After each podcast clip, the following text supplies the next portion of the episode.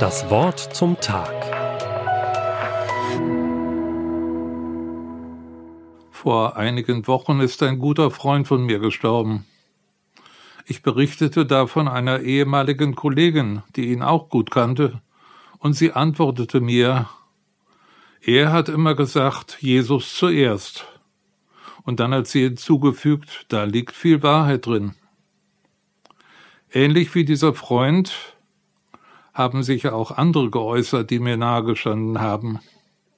Paul Deitenbeck, lange Pfarrer in Lüdenscheid im Sauerland und hochgeschätzter Seelsorger und Glaubensvater, hat sogar einen Sticker mit der Aufschrift Jesus lebt entwickelt. Und wieder ein anderer Pfarrer Jürgen Blunk hat im Einvernehmen mit seinem Gemeindekirchenrat die ihm anvertraute Gemeinde in Essen Jesus lebt Gemeinde genannt. So heißt sie auch heute noch. Wie halten wir es mit Jesus?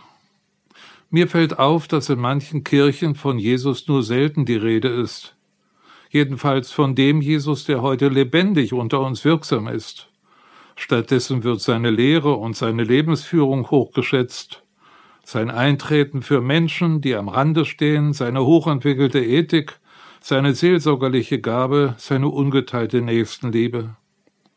Vielleicht hätte er heute sogar den Friedensnobelpreis bekommen. Aber Jesus lebt? Das klingt für viele sehr fremd und ungewohnt. In meiner Jugendzeit bin ich der Missionsgemeinschaft der Fackelträger begegnet, einer internationalen und interkonfessionellen Jugendbewegung, die ihre Wurzeln in England hatte.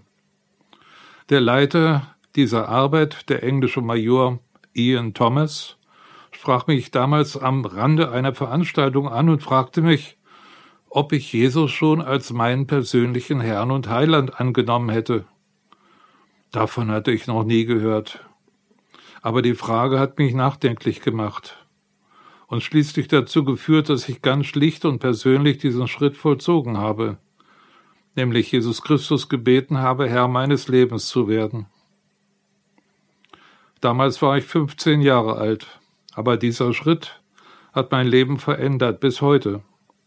Trotz aller Hochs und Tiefs in den folgenden Jahren und Jahrzehnten, trotz mancher Zweifel und Anfechtungen, ist mir zentral wichtig geblieben, dass Jesus der Herr meines Lebens ist, mit dem ich reden kann wie mit einem Freund.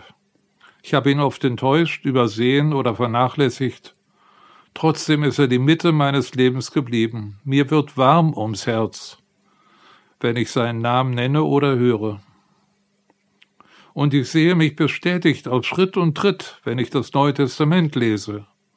Immer wieder begegnet Jesus als der auferstandene Herr, der gegenwärtig wirkt und den wir hier und heute anbeten sollen. Im Brief des Paulus an die Kolosser findet sich ein großartiger Christushymnus, in dem Paulus ausruft, Gottes geliebter Sohn ist vor allem, und alles hat in ihm seinen Bestand.